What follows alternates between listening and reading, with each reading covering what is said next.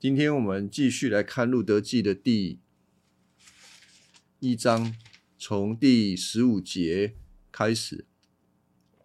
第十五节这个剧情演到哪里啊？就是这个家族啊，剩下三个人，拿二米，还有两个儿媳妇。那他们要去哪里呢？他们要从摩押这块土地回到以色列，为什么呢？因为他们在摩押这块土地会没饭吃，家里没有男人就没有办法工作，他们的生计出现问题。对拿二米这个老太婆而言，你不要觉得我说老太婆她真的很老了，她想要回到她的原本的家乡，因为她听到了一个好消息，说。耶和华这位上帝眷顾他自己的百姓，就是他的那个家乡，叫做伯利恒。伯利恒这个地方意思叫做面包之家，就是面包很多啦，就专门出产粮食的。那现在上帝赐福他们了，应该粮食很多。拿二米想说回去的话，应该就有，应该应该吧，就有东西吃。我要跟大家讲，其实拿二米，他从听到到回到家一段时间，其实他对这件事情其实没有把握，他并没有把握说回到家一定就能够万事太平。他只是有一个希望，也许回去会比较好，因为前面这里已经是死路一条了，那他就是要回去啊。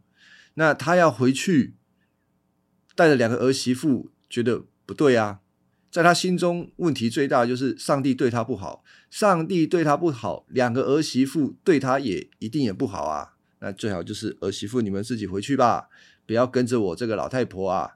好，那上个礼拜剧情就演到这里啦。这个有一个就走了，然后还有一个留下来，就是第十五节，拿二米对路德说，就其中一个儿媳妇说。你的嫂嫂已经回到他的本族和他的神那里去了。他把本族跟他本族的神是挂在一起的，这是他们呃当时旧约的一种观念。那块土地的百姓跟他们的神明是互相关联连在一起的。呃，大家应该可以想象那个观念吧。如果你是大甲的，你住大甲，你就会想啊，大甲的守护神叫做妈祖啊，就是这个观念。所以摩押有摩押神，以色列有以色列神。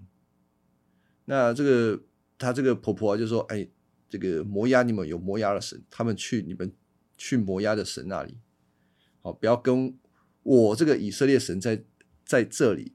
为什么呢？”因为拿二米，他心里有一个认为，以色列的神不会善待你这个摩押来的女子，嗯，这是他心里的预设了。加拉回去了啊，去回去你们的那个神那里，你们的神会对你好的。好，第十六节，这个路德就讲话，啊就说：“哎呀，婆婆啊，拜托啊，不要叫我离开你。”让我跟你一起去吧，你到哪里，我也到哪里；你住哪里，我也住哪里。你的民族就是我的民族，你的上帝就是我的上帝。你死在哪里，我也死在哪里，葬在哪里。除了死，任何事都不能使我们分离。要是我被弑。情愿上主重重的惩罚我。好，这个是路德所讲的。那路德讲这句话，我们需要想一下他的诉求是什么？他的诉求很简单，就是他要跟他的婆婆跟到底。如果你不让我跟，你让我不让我跟，这样就。哦，没有不让我跟啊，反正她没有这个选项啦，她要跟她婆婆跟到底，生死相随的意思。如什么没有任何事情可以让我们分离，啊，如果我如果我现在发这个誓，如果我没有做，我没有跟你跟屌屌，就是我我如果没有真的陪伴你一直到永远的话，哦，愿上主重重的惩罚我。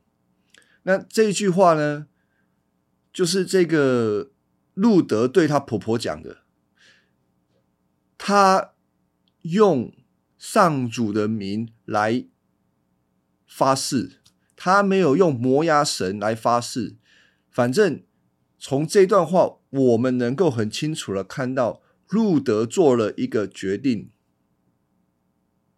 他要把他自己，哦，就是投靠，投靠以色列的神啊！我就我什么都不管了，我就是要投靠他，我就是要跟你跟到底，没有什么可以。拦阻我啊！就算死，除了死啦，除了我死，不然没有什么东西可以拦阻我。这个是路德的诉求。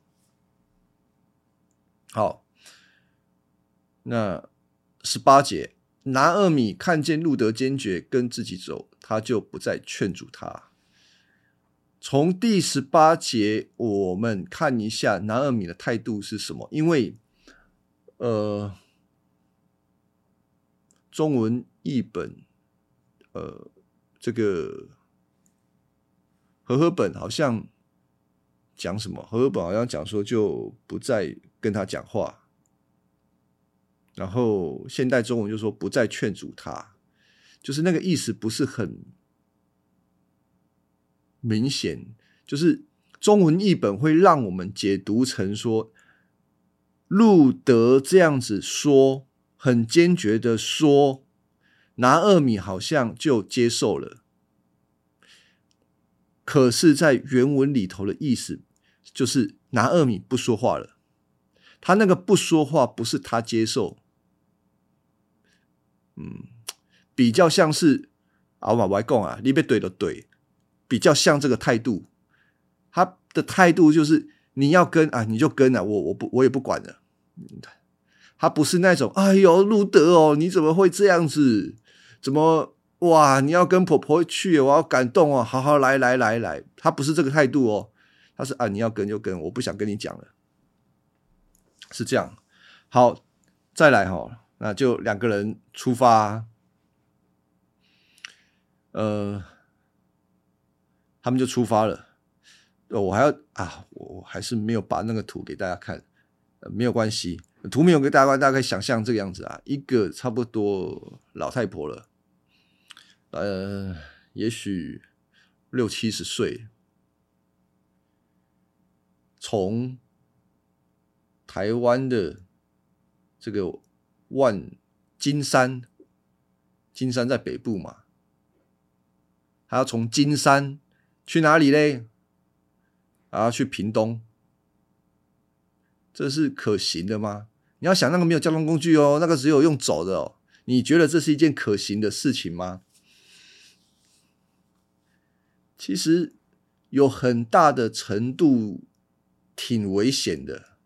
今天不是说他遇到坏人啊，是说他的体力有办法这样子走吗？我是堪忧，堪忧，超级堪忧，从金山到屏东。就差不多这个距离了，大家可以想象一下。可是，我觉得路德在这里扮演一个很重要的角色，一个帮助者的角色。即便我们先不论他的这个动机，就是他的这个具体行动，对拿二米而言是非常非常重要的。如果没有路德，他这一路。真的是非常的辛苦，非常的难走。好了，即便拿二米这个嘴巴很硬啊，就是他很消极的态度，但是这一路上，我相信路德一定帮他很多忙。好，好，他们就出发啦。然后我们来看一下，他们到了哪里呢？他就到了伯利恒。到了这个时候，全城的人都很兴奋，妇女们。尖叫不是尖叫，尖叫是我翻译的，是惊叫、惊声的叫啊，就是啊，这个那个真是拿二米吗？就就就看到可能是以前小时候的那个老乡回来了，会吗？你如果看到这个你小时候的国小同学，他出门在外就回乡了，一定会叫啊，因为小时候没有那么多的恩怨情仇啊，你看到一定会打个招呼啊，哎，那个不是南二米吗？然后南二米就说第二十节，哎，你不要叫我南二米，叫我。马拉，因为全能的上帝使我命苦，我出去的时候富足，回来的时候上主就是耶和华使我空空空空如也，空无一物。上主惩罚我，全能者使我受苦，为什么还要叫我拿二米呢？好，从这段话、这段对话很简单。他的老乡这个跟他讲说：“哎，那个不是拿二米，结果拿二米就噗噗什么东西？我这个叫做早气爆发。在这段经文之前，你还看不到拿二米讲出他心里的话。”有啦，这个前面已经讲，他就认为耶和华惩罚他。那在这里啊，他更直接的讲出他心里面的话，为什么呢？他为什么好像一股脑儿把他心里的愁苦讲了出来？嗯，拿二米这个名字。的意思叫做甜，甜的意思。那如果我们今天不要用音译，拿二米，拿二米是音译嘛？如果我们用意译，就是甜啊，就叫他小名小甜甜。你来想，你看到小甜甜回来了，你就赶快叫他小甜甜啊，呃，小甜甜就听到了。那这个老乡跟你又没有什么无冤无仇嘛？你正常的情况下该怎么样？哎，老乡，好久不见啊，对不对？呃，打个招呼嘛。哎，可是他没有呢，他没有，他的回应跟人家讲的话是不对等的。人家跟他讲 A，他讲 B，人家跟他打招呼，他说我好苦。啊，那呢？因为，因为什么？因为当人喊他小甜甜的时候，他不爽；当人家叫他小甜甜的时候，刚好刺中他心里的愁苦。我哪有甜？我不甜的。不要叫我小甜甜，叫我。这个他叫托叫他们叫他什么？叫他叫马拉。然后后面说上帝使我命苦。马拉的意思就是痛苦啊，呃，痛苦的意思。所以不要叫我小甜甜，叫我痛苦，叫我可怜兮兮啊，大概是这个意思。所以。一个人，他如果心里是一个愁苦的，他不容易跟别人正面的对话，他永远想着是他自己的痛苦。当别人很开心的对他，根本就是没有对他有任何的意思，他却容易想到自己不公不义的事情，然后曲解别人的好意。那我跟你讲，这样子的人就是。比如说像拿二米这样子的人，这种状态下啦，很容易让别人误会他，就是你这个人很难相处。你想，他的老乡跟小甜甜打招呼，那那个老乡就说：“你不要再叫我小甜甜了，叫我苦兮兮、苦哈哈。”你会想，嗯，哎，你你你是怎样？你到底是？你到底是怎样？你还会第二次跟他打招呼吗？可能第二次比较困难啊，可能第三次你跟他交跟个交往久，你每次跟他讲话，他永远在讲说上帝对我不好，上帝对我不好，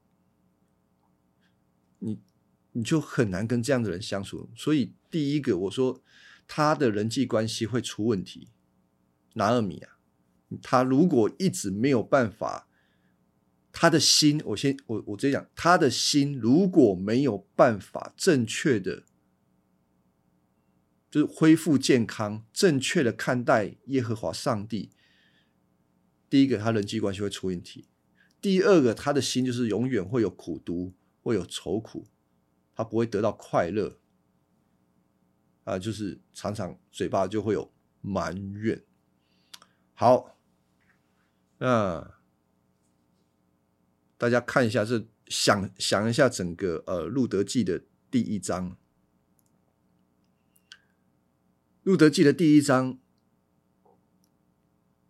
这个拿二米这一家从以色列离开到摩押这个地，然后一直到现在，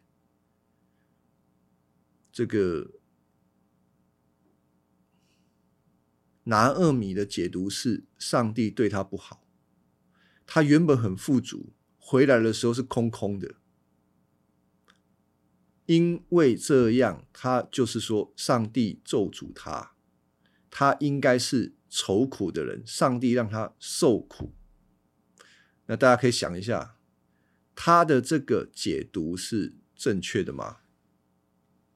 他人生碰到这些事情，他就解读就是上帝是为了惩罚他，那是正确的吗？可以那个。如果你是圣经辅导员，你要如何安慰、辅导、陪伴啊？这位拿尔米，如果这样子讲啊，就是说，如果以一个辅导者，你现在开始对拿尔米说：“对对对，你赞同他，上帝就是对你很不应该，他怎么可以这样子？不应该这样子对你的啊！”某种程度，你安慰了他，你赞同了他，你肯定了他，你认同了他，反正他找到了一个知己，就是跟你同跟他同一个鼻孔出气的，他可能暂时会觉得不错，但是他会失去神，他会继续活在。他就是认为上帝对他不公的这个状态底下，他会离神越来越远，然后觉得自己越来越对，他就觉得他是一个受害者。然后他如果一直觉得自己是受害者的时候，就像是一个黑洞，那很恐怖。他的眼睛见不得别人好。上帝对我这样，上帝为什么对你那么好？呃，他就会什么都觉得不公，都不公，因为他不断的在比较。所以，如果辅导者第一时间说：“啊，对啊，那个上帝坏坏啊，他怎么可以对你这样子？”我认为会有更严重的后果，是这样子。对，所以另外一个方法就是倾听，你不一定要跟他反对，说啊你是错的，就是你不应该，你不应该骂上帝，上帝没有这样对你啊，然后就开始跟他杠起来了。其实这个时候，你用上帝的话没有用。啊，我虽然很不想承认这一点呢，不是说上帝的话没有用，而是在某些时候，呃，不要把上帝的话当做好像圣旨一样，你要叫人家立刻悔改，是吧拿阿米，你搞错了，上帝没有惩罚你，你要想是你当初你自己离开以色列，哎，开玩笑，你自己离开以色列，上帝有叫你离开以色列吧？你为什么要离开以色列？你自己是一个被约的，然后就开始讲，对不对？你就开始讲以前哦，要要讲以前很很容易讲啊。你看我拿尔米跟那个他的他的老爸，不是不是他老爸，他先生，我们为什么要离开？大家都在这边好好的，啊，你离开你自讨苦吃啊，就把以前东西翻翻出来讲，那没有更好啊。所以有的时候碰到这种状况啊，先听他讲，然后理解他的状况啊，怎么会这样？那个辅导者，你先不要把拿二米当做一回事。我说不要当做一回事，就是不要把他的遭遇、他的痛苦放在你的肩膀上，好像要帮他扛。没有办法，你如果想先扛的话，你自己就先倒。你先把它当做哦，先就是很客观的知道他发生什么事情。南尔米啊，你发生什么事情啊？哦，啊，你那个时候为什么要离开？你说哦，因为什么什么？他也许诚实，他就跟你讲为什么啊。他如果有有所隐瞒，啊也没关系的，反正人都会挑好的讲嘛。啊！你们去的时候发生什么事啊？就是我我我丈夫死了啊，我两个儿子死了啊，然后剩下两个啊，然后这样这样这样，然后回来。哦，原来是这样子。你问他话，你跟他对谈，你理解不等于要去肯定他，也不需要去做出判断或者是审判啊。判断跟审判，我希望大家有一个就是想法，就是它是一起的。判断就是。哦，呃啊，不用跟他讲说哦，这个是对的，那个是错的，那个不应该，你不用有这一些判断，就说哦，我了解，我理解，哦，我感受得到，我这个是在辅导上面最重要的，或者说哦是这样子哦，重复一次他刚刚所讲的话，啊，这个就最重要的，其他的他现在听不下去，甚至有的时候我们。啊，就是我们教会啊，不要讲教会啊啊，可可就有可能教会有一种状况，当这个有人出问题了，直接拿一些命令的经文拿出来放在他身上，他就更生气，那根本就没有用，不是经文没有用，是我们没有去理解到福音的大能。福音不只是单单要机械式的把人放在一个人身上叫人遵行，福音更重要的是要看到那一个人他的内心出了什么问题，我们才能够把福音真正的放到那个人的心中。我很那个喜欢提摩太凯勒牧师啊，他就举一个例子，他举一个例子说，你如果要传福音给一个人。或者是你要去帮助一个人、关怀一个人，这个意思差不多就是这样子。你要怎么去帮助他呢？如果他这一个人像是一颗大石头，就像那个一那个在路上嘛，然后旁边那个搬那个崩崩塌悬崖那个峭壁崩塌，放了一块大石头在路中间。这颗大石头，你要如何把它移除？那最快的就找爆破大队来啊！如果你是爆破大队，你现在拿到任务，你要把这块大石头给炸开来，你要怎么炸？那有时候我们就很快的就拿东西去炸它，就是你应该，你应该，你该怎么做？就像是什么，你就拿炸药。马上安装在这个石头的外围，呃，这样放放放放放放放，一炸，嘣，啊，表皮脱落。啊，我们比较喜欢做这种事情啊，就叫你应该啊，就跟拿尔米说啊，我跟你讲啊，你就把攻一下这把不好，就是拿尔米啊，我跟你讲啊，你现在讲那么多也没有用啊，你现在就好好过生活就好了，你就不要理上帝，然后给他一个很快的建议，然后怎么样怎么样，或者是拿尔米，你现在你就要认罪悔改，然后还好好开始过金钱的生活。这个就像是你拿炸药放在大石头的中间，那放在大石头外围去炸它，没用。正确的方式是什么？正确的方式啊，你要拿一个钻孔机，那钻孔机那个长长的那个钻孔，从那个石头的外围开始钻，嗯，然后把它钻进去，钻到哪里呢？哈，钻到那个石头的中心点，炸药放进去，一炸就碎了。我们需要有这个耐心，在还没有找到中心点的时候，不要乱炸。还没有找到中心点的时候，不如好好听他发生了什么事情，然后实际的给他关怀。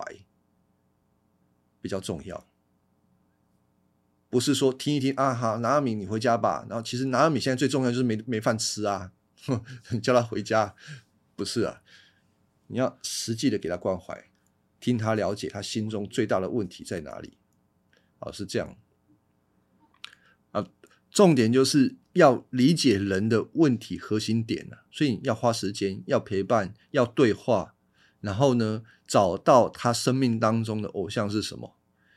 抓住他的是什么？他最在意的是什么？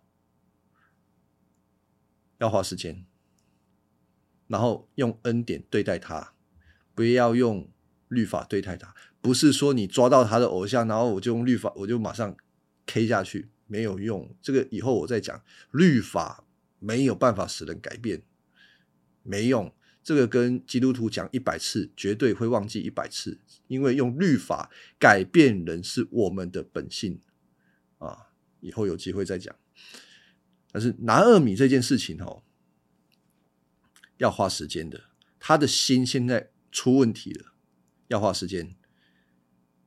上帝对拿二米也花时间。我们读路德记啊。是用一种高空的方式在看整个事件。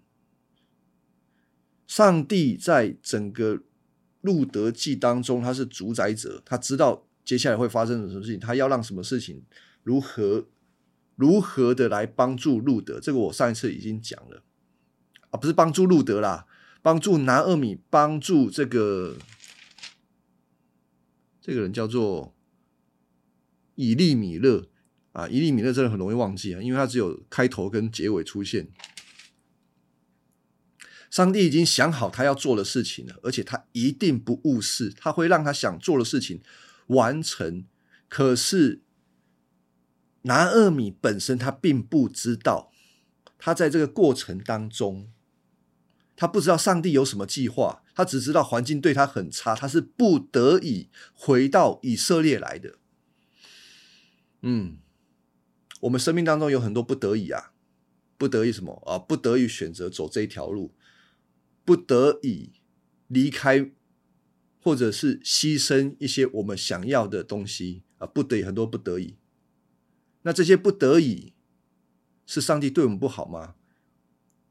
不一定，甚至我们从圣经的角度说，上帝一定是为了你的好处，他不是对你不好，但是我们无法。从一个高空当中看我们自己的生命啊，困难在这一点。所以新约圣经很多东西说叫我们要忍耐，叫我们要等候，要我们祷告。其实这个原则还是对的。我我不是说这个是不是说这个没有用，它还是对的。但是它是对的这件事情是要透过我们的信心去与它连结。如果我们没有那个信心的时候，这个。命令或这个方法会变成一条律法，就是叫他做而已。结果他做了之后，呃，是事情还没有，还是不会改变啊。我不知道大家有没有听懂我的意思，就是你给人好的建议、好的话是对的东西，当对方的心还没有对的时候，他没有那个信心去抓的时候，反倒有可能。啊，简单讲就是对他没有帮助了。上帝对拿二米也是这样子，路德记从头到尾，上帝一句话都没有说，他没有对拿二米说话。可是上帝其实用环境对拿厄米说话，只不过拿厄米的心眼、心里的那个眼睛没有开。呃，换句话说，就是他的心跟上帝没有对齐，他就是觉得上帝对他不好，他就是觉得 上帝很坏，他没有办法正确的解读他环境当中所发生的事。直到路德记的最后面，我们看到最后一篇的时候，我相信南厄米懂了啊，这个是所以我说路德记是一件很是一篇很美很美的一卷书，拿厄米会懂，但是那一个过程并不舒服。但我们先不要谈到路德记的最后，我们单单谈路德记的第一章就好了。神用什么对拿厄米说话呢？用哪些环境对拿厄米说话呢？其实很容易看出来的。神透过路德对他说话，路德是一个帮助者，帮助他可以安全的回到这个伯利恒，回到他的家乡。神在他走投无路的时候，怎么样？让他听到好消息，就是哎，家乡已经有丰富的这个收成，也许他可以回家。这个好消息，这些都是神给他的环境在帮助他，可是他似乎没有领受到，好像哎，其实我。的前面的道路并没有，并没有什么，并上帝没有绝了他的路，反而走在他的道路当中，甚至他这一路当中应该心里很多的怀疑，很多的疑惑，就是我回到家，我真的能够就活下去吗？可是当他回到他的家乡的时候，你看看他的老乡欢迎他，小甜甜，欢迎你回家，大家在欢迎他。还有《路德记》的最后面二哎第一章二十二节，说道，这就是拿二米和他的摩押媳妇路德从摩押回来的经过。他们到达伯利恒，正式开始收割大麦的时候。丢席啦啊！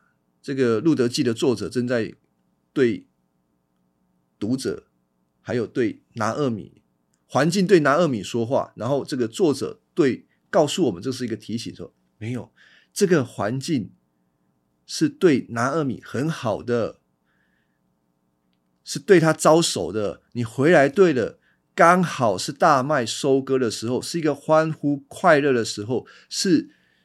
耶和华神，他赐下雨水，供应大地，长出人民所需要一切的时候，他来的时候，有席。上帝透过环境对他说话。那从后面我们更能够看到，拿厄米所需要的一切，没有什么是缺乏的，而且他所他接下来所得到的一切。都不是他自己手所做的，都是别人做给他的啦！啊，上帝对他真的是很好。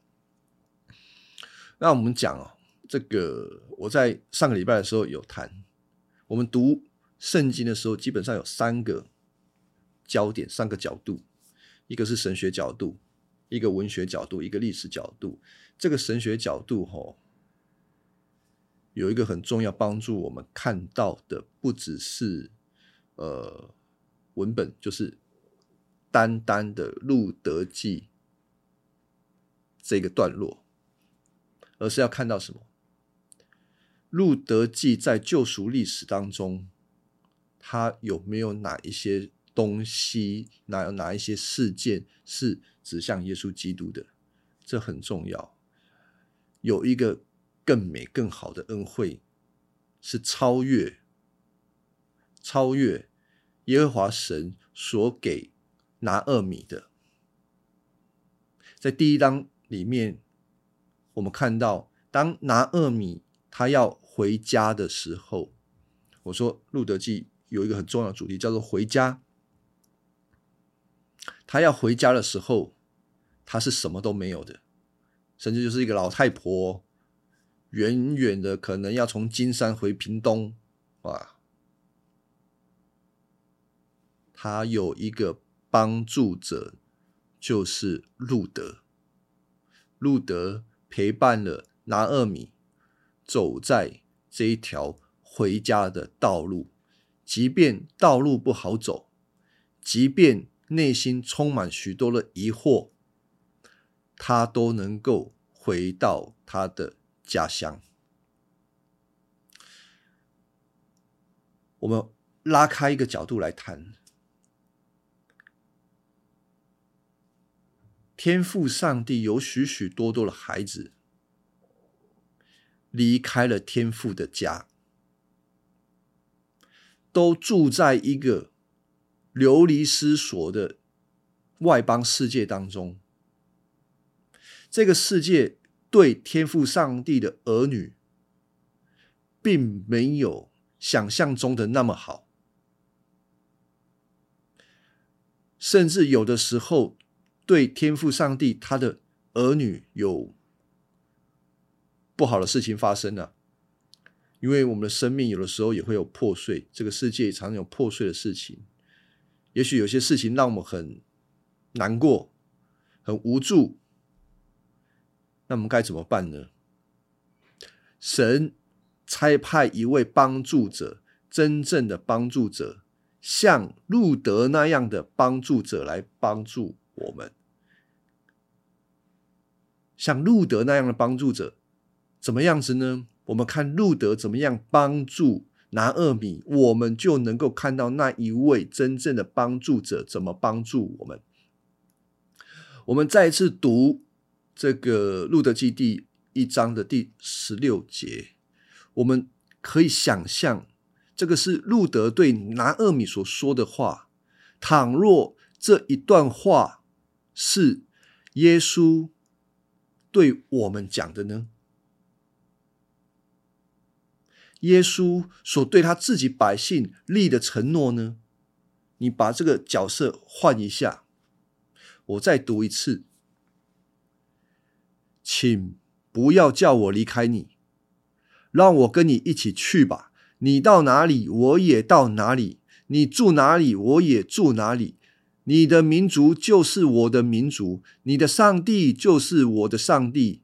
你死在哪里，我也死在哪里，葬在那里。除了死，任何事都不能使我们分离。要是我被试，愿上主重重的惩罚我。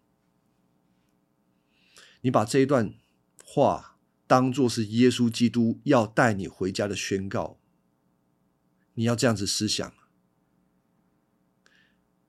这段话表示了他。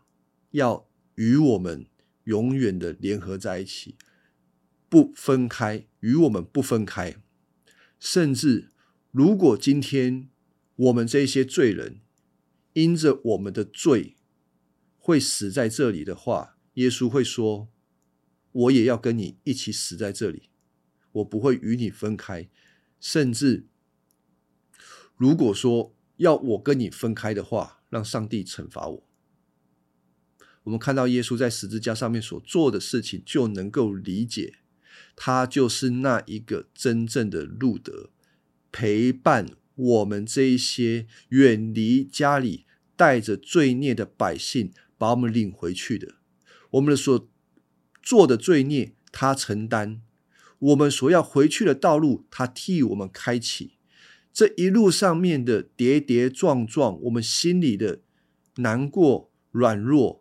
他说：“我会陪你到最后，没有什么事情能够与我们让他与我们分离。当你这样子思想的时候，你看到上帝有一个更完整的计划跟旨意，透过路德记这第一章里面，就能够让我们看到一个更宽广的救赎历史。所以，我想我们在读这些路德记的时候，它不是一个单单的回家的故事，还有一个更大的回家的故事，并且让我们看到有一个真正帮助者，就是耶稣基督，这帮助我们的信仰建立在耶稣基督的救恩身上，让我们知道回家的道路虽然有困难，但是它必然会必然会。带我们，领我们到家里，然后他会完成这件事情。好，那这个是我们今天要讲的《路德记》的第一章。